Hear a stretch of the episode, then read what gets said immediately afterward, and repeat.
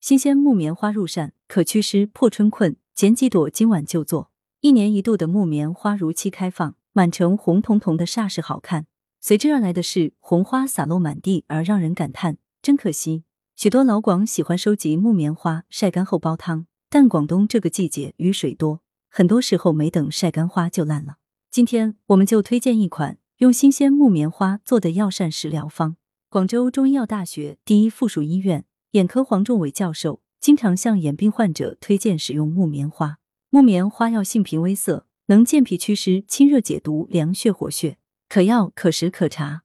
中医眼科五轮学说认为，眼睑、眼睑板、眼睑结膜属脾胃，脾胃喜燥恶湿，所以各类眼睑皮肤、眼睑板、结膜病常与湿热风有关。辨证治疗上可以采用除湿清热、祛风法则，此时木棉花可以派上用场。对于外眼病如麦粒肿、腺粒肿与过敏相关的结膜炎、眼睑皮炎等，木棉花食疗方则更是适用。但是由于木棉花性偏凉，又活血凉血，身体偏虚寒，尤其是孕妇不好食用。新鲜木棉花入膳：鲜木棉花鲫鱼汤。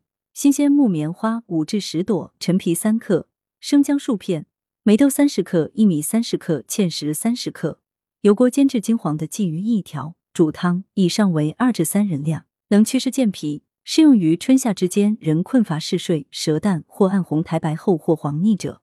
晒干木棉花入膳，祛湿粥：干木棉花十克，土茯苓十克，以上两药煮时布袋另包，陈皮一克，薏米十五克，扁豆十克，赤小豆十克，大米二十克，以上为成人量，小儿酌量。食用时可根据习惯稍放盐或糖。对于外眼病，尤其是反复发作的麦粒肿、线粒肿，经常使用效果不错。文阳城晚报记者陈辉，通讯员刘庆军。来源：阳城晚报阳城派，责编：薛仁正。